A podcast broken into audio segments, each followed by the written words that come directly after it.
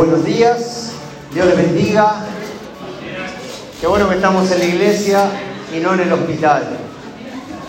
Algunos me estuvieron haciendo bullying, pero no es de boca la camiseta, es una chomba que me regalaron. Unos chilenos que me quieren mucho. Yo sé que es un impacto, es muy fuerte lo que, lo que sale acá del altar. Pero bueno, ¿qué le vamos a hacer? Vamos a buscar en Job capítulo 1. Job capítulo 1, versículo 1.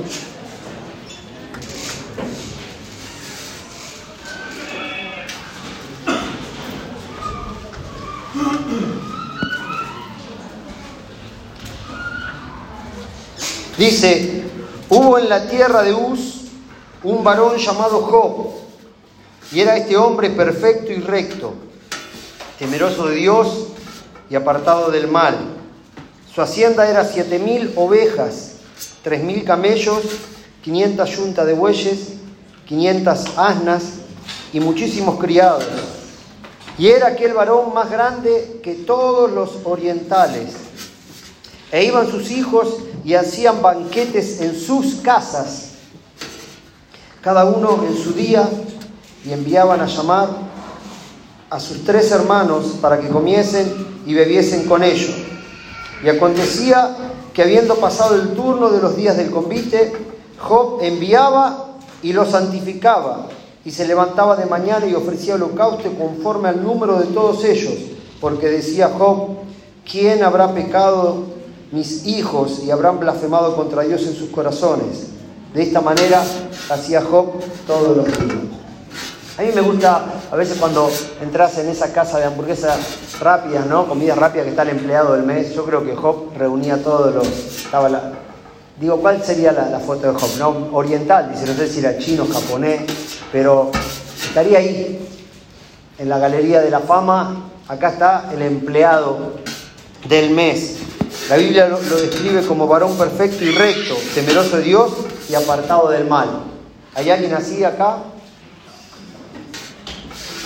Qué bueno que dependemos de la gracia de Dios. Ahora, este hombre que estaba lleno de virtud, que aún ofrecía cada día una ofrenda sacrificial a Dios por si alguno de sus hijos en alguna de las fiestas, de los convites, hubiera cometido algún pecado. Dice, todos los días presentaba una ofrenda. Maravilloso. Yo todos los días me sacrifico por algún desliz de mi hijo. Me clavó la mirada, mira, le llamé la atención. Estaba así de repente. Ahora, cuánta virtud, ¿no? Cuánta, cuánta manera de alardear Dios hablando acerca de este hombre. Pero miren lo que dice, textos siguientes, ahí a partir del versículo 13. Y un día aconteció que sus hijos e hijas comían y bebían vino en casa de su hermano, el primogénito. Y vino un mensajero a Job y le dijo, estaban orando, arando los bueyes y los asnos paciendo cerca de ellos, y acometieron los sabeos y los tomaron y mataron a los criados a filo de espada. Solamente escapé yo para darte la noticia. Aún estaba este hablando cuando vino otro que dijo, fuego de Dios cayó del cielo, que quemó las ovejas y a los pastores y los consumió. Solamente escapé yo para darte la noticia. Todavía estaba este hablando y vino otro que dijo, los caldeos hicieron tres escuadrones y arremetieron contra los camellos y se los llevaron. Y mataron a los criados a fila de espada. Y solamente escapé yo para darte la noticia. Entre tanto que éste hablaba, vino otro que dijo, tus hijos y tus hijas estaban comiendo y bebiendo vino en casa de su hermano, el primogénito, y vino un gran viento del lado del desierto y azotó las cuadras, las cuatro esquinas de la casa, el cual cayó sobre los jóvenes y murieron. Solamente escapé yo para darte, ¿cómo se llama el denominador común? Solamente escapé yo para darte la noticia. Entonces Job se levantó y rasgó su manto y rasuró su cabeza y se postró en tierra y adoró. Y dijo, desnudo salí del vientre de mi madre y desnudo volveré allá. Jehová dio y Jehová quitó, sea el nombre de Jehová bendito. En todo esto no pecó Job ni atribuyó a Dios despropósito alguno. ¡Wow! ¡Qué carácter! Ahora, la Biblia habla acerca de que Dios alardeaba. Dice que Dios en una mañana hizo una reunión de equipo y dentro de los cuales estaba Satanás. Y Dios dijo a Satanás mirándolo a los ojos, ¿has considerado a mi siervo Job? Temeroso, un hombre lleno de virtud, que aún si alguno de sus hijos comete algún pecado, me presenta un sacrificio. Es decir, Dios estaba contentísimo. Y Satanás le dice, bueno, ¿cómo no va a estar no lleno de virtud? ¿Cómo no va a ser bendecido si tú lo has guardado, tú le has dado el favor?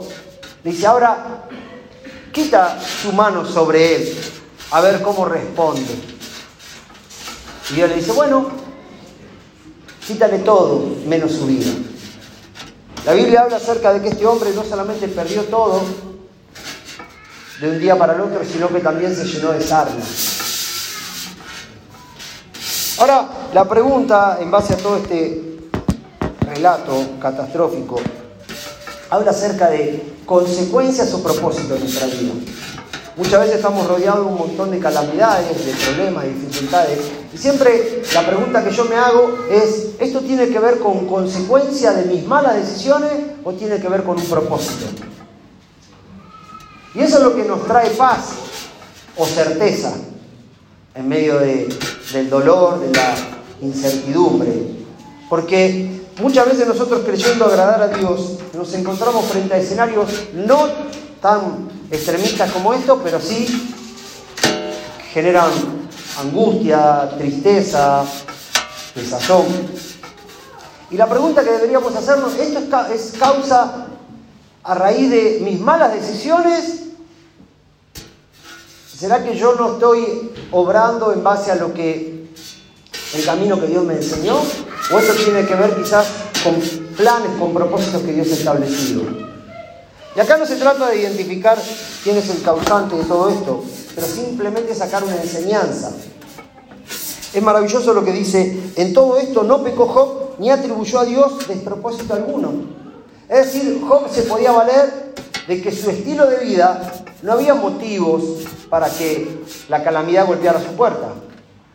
No había ningún vestigio en su vida para decir, che, esto me está pasando porque yo la erré, porque yo tomé una mala decisión.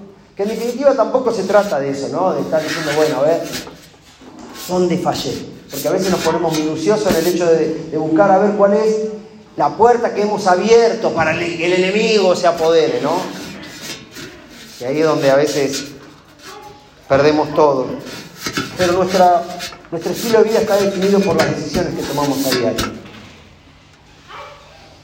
La Biblia está llena de historias, pero hay una parábola en la cual Jesús enseña que es fundamental, que habla acerca de los dos cimientos. Una casa que tenía igualdad de presupuesto, las mismas terminaciones, la misma, el mismo mobiliario, pero la diferencia es que una tenía su fundamento sobre la arena y otra sobre la roca.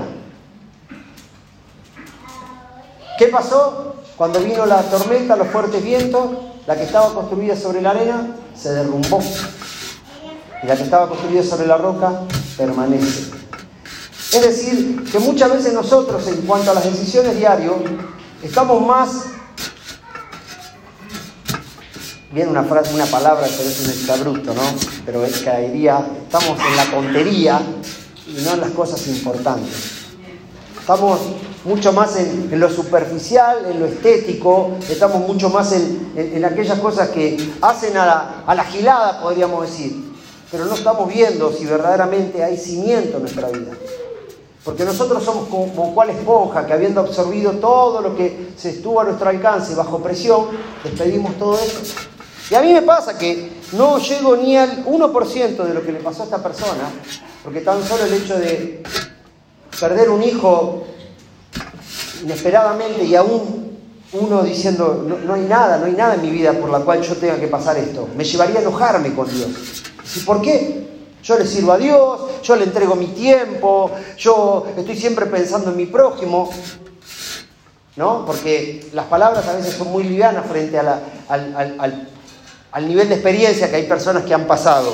Pero él dice que no atribuyó despropósito alguno. Es decir, que tenía una certeza que más allá de la tormenta temporaria, había un fundamento. Había un fundamento. ¿Cuál es el fundamento de nuestra vida? ¿Qué es lo que nos sostiene? Yo sé que a veces la vida nos pone de rodillas, a veces la vida nos lleva a situaciones de enojo. Y es, lo más fácil es, bueno, buscar quién es el culpable. Dios es el culpable de todo. Dios es el culpable porque yo no me merezco. Cada uno podría bien en un montón de experiencias. Empezamos de lo más finito a lo más grueso, ¿no? O de lo más grueso a lo más finito. Empezamos a, bueno, mi papá, mi abuelo, mi tío, y empezamos así, empezamos a buscar quién es el culpable. Y llegamos a Adán, y decimos, bueno, Adán. Y yo podría decir, bueno, ¿y Adán qué culpa tuvo de que Dios lo puso en el huerto sabiendo que había un árbol en el cual no tenía? Si Dios todo lo sabe, ¿no sabía que había un árbol ahí del bien y del mal que no iba a comer? Entonces la culpa la tiene Dios. ¿Qué juega los dados con nosotros? Nos está probando como diciendo, che, no veas pornografía y te pone una mujer desnuda. Algunos se están manifestando ya. Sí, porque en definitiva voy pero la culpa la tiene Dios. Si Dios todo lo sabe, ¿no sabía que Adán iba a pecar? Y a veces estamos en esa, como dicen los españoles, esa encerrona. Estamos ahí detenidos. Identificamos quién es el culpable y ahí está. Bueno, es el culpable, pero no avanzamos porque nos quedamos en una etapa de enojo. Y el enojo produce amargura, tristeza. Y sí, después andamos en las redes sociales floreando, ¿no? De no sé qué, pero en el fondo hay un enojo. ¿Por qué? Porque lo que ha sido tocado es el fundamento de nuestra vida que no está sobre roca, sino sobre arena. Es decir, no permanece. Es hermoso lo que dice la Biblia, que de hecho no sé si es poética la historia o ha sido real, pero nos alcanza la realidad que podemos estar.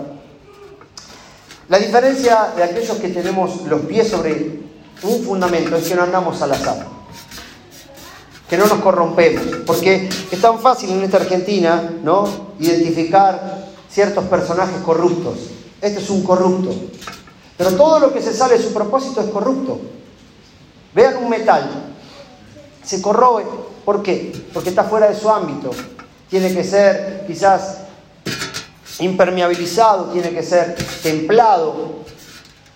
Y cuando nosotros nos salimos de lo que fue establecido para cada uno de nosotros. Nos comenzamos a corromper y así andamos al azar, de acuerdo al horóscopo del día, de acuerdo a las ganas, a las circunstancias. Pero Dios en esta mañana, a través de esta enseñanza, nos quiere hacer ver que muchas veces lo que estamos viendo es a causa de malas decisiones de no haber trabajado en lo importante. Y si hemos trabajado y estamos en un proceso de dolor, continuará. Porque así lo dice. Nuestro fundamento se, radica en la fe. Pablo dice a los filipenses, aquel que comenzó la buena obra será fiel en completarla. El tema es que yo le dé la oportunidad que Él siga trabajando, construyendo mi vida. Miren lo que dice Pablo a los romanos. Así que, hermanos, deudores somos, no a la carne, para que vivamos conforme a la carne. Porque si vivís conforme a la carne, moriréis. Mas si por el Espíritu hacéis morir las obras de la carne, viviréis. Porque todos los que son guiados por el Espíritu de Dios, estos son hijos de Dios. Pues no habéis recibido el espíritu de la esclavitud para estar otra vez en temor sino que habéis recibido el espíritu de adopción por el cual clamamos papá o papito. El espíritu mismo da testimonio a nuestro espíritu de que somos hijos de Dios y si hijos también herederos, herederos de Dios y coherederos con Cristo. Si es que padecemos juntamente con Él, para que juntamente con Él seamos glorificados. Pues tengo por cierto que las aflicciones del tiempo presente no son comparables con la gloria venidera que nosotros ha de manifestarse. Es muy lírica, voy a tratar de traducir. No es otra cosa que lo que le pasó a Job. Job en definitiva supo entender que todo venía de Dios como cantábamos recién y todo viene a él, todo vuelve a él. Desnudo vine y desnudo me voy. Pero mi instancia, mi paso temporal por esta tierra.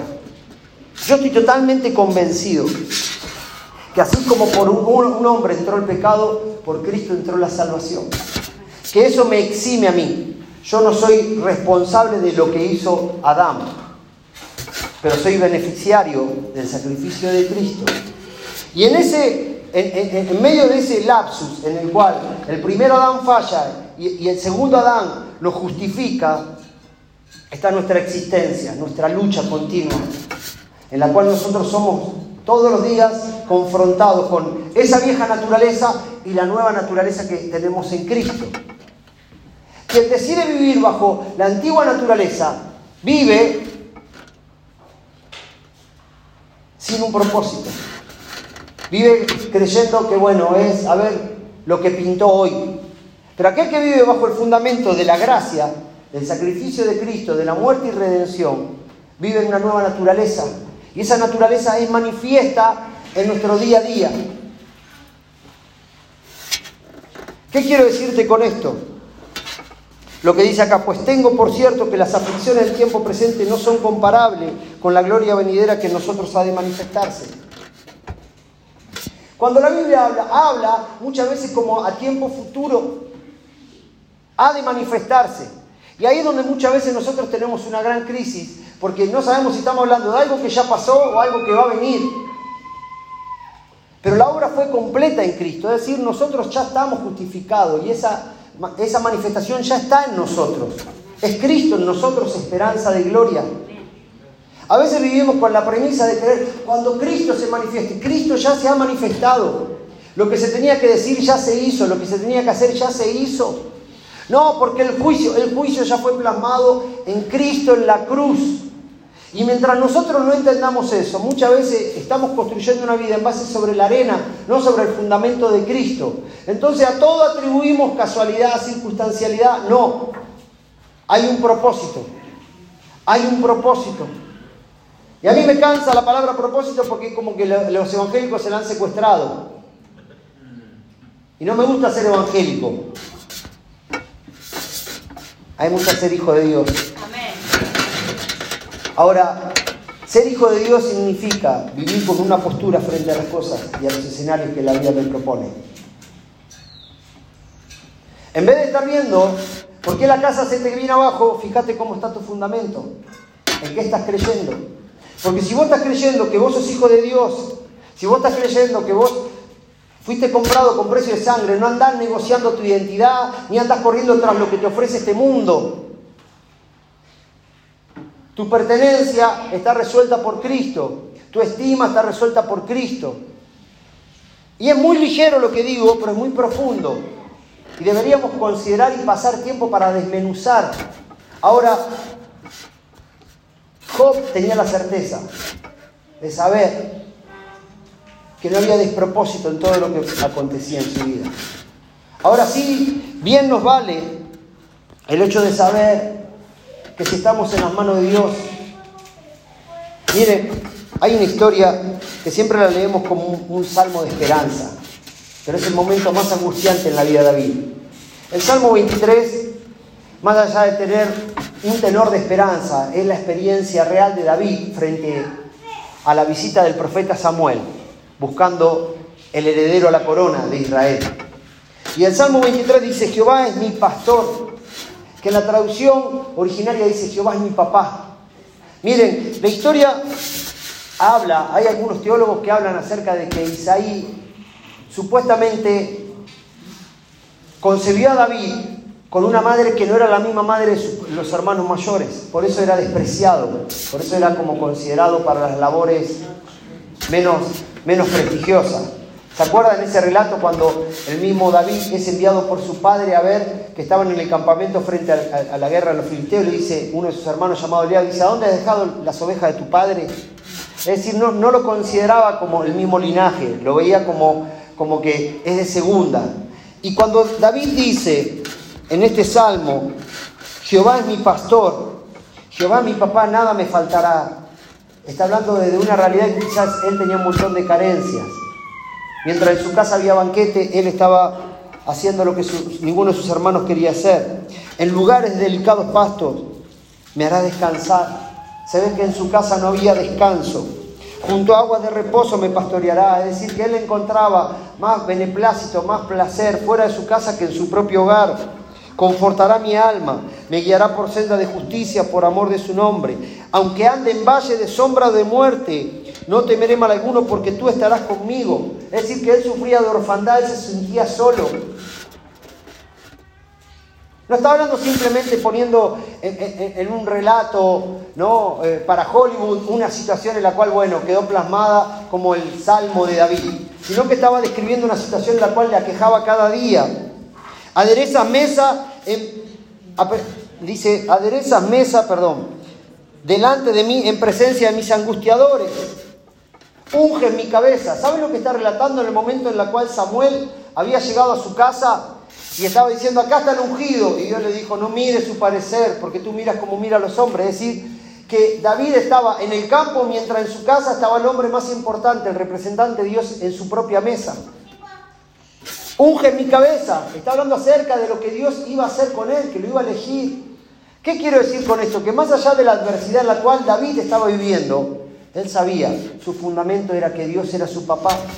Y que más allá de que en su casa hubiera banquete, que estuvieran todos celebrando y él estaba cuidando las pocas ovejas de su padre, Dios lo sostenía, Dios le daba de comer. Unge mi cabeza con aceite, mi copa está rebosando. Ciertamente el bien y la misericordia me seguirán todos los días de mi vida y en la casa de papá moraré largos días. Ese es el fundamento.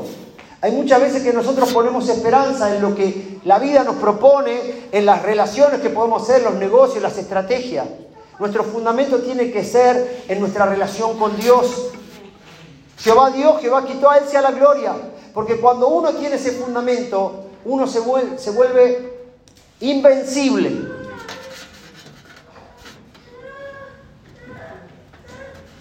Propósito, consecuencia. David sabía de propósito. David sabía, al igual que Job.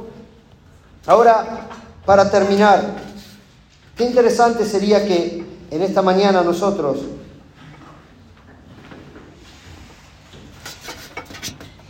pudiéramos hacer una pequeña revisión. Que pudiéramos considerar sobre qué está fundada nuestra vida.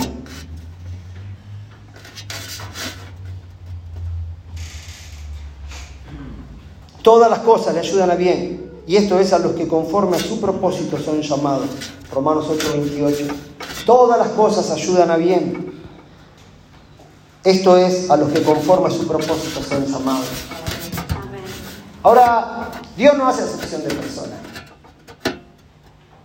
Dios no dice este sí, este no. Eso es una, una regla que la iglesia ha establecido. Yo estoy totalmente convencido. Y yo sé que esto da para discusión teológica. Pero yo tengo 49 años y me importa cada vez menos lo que dice.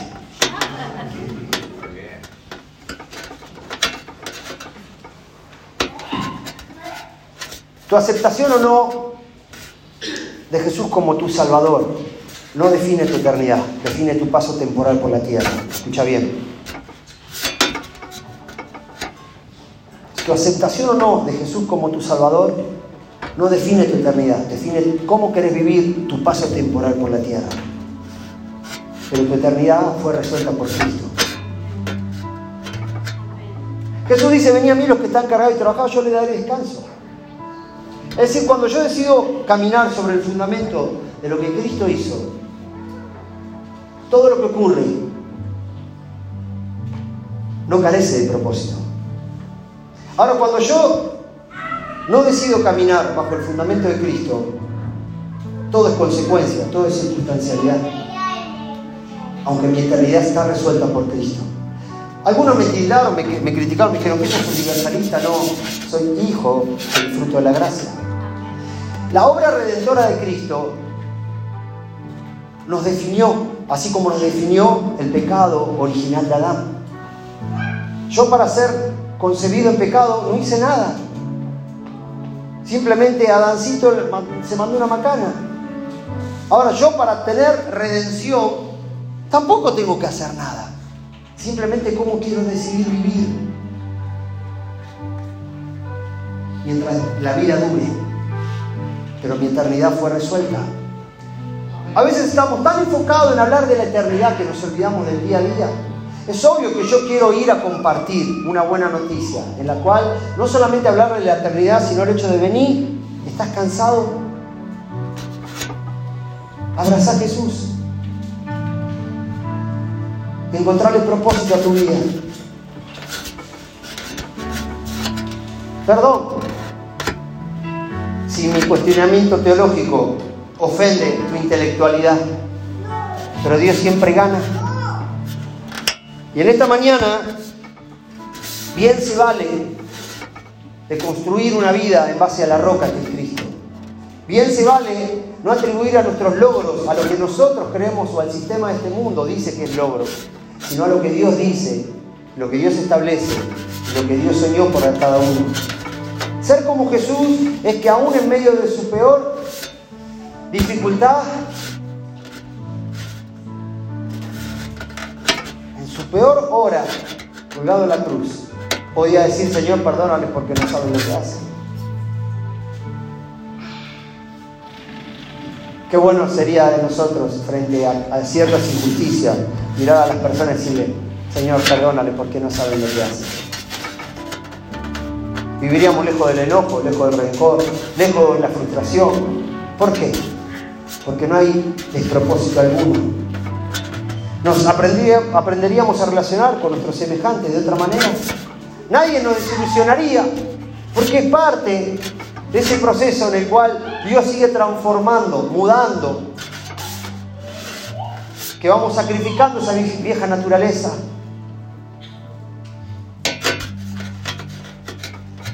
Propósito o consecuencia, solo se trata de Jesús. Hay un desafío constante de ofrecer a Jesús, de traerlo a la conversación. Pero Jesús siempre está. Termino. Hay un viejo relato que ha quedado plasmado en muchos murales, cuadritos, se llama Huellas, en la cual un hombre viene caminando a la orilla de un mar.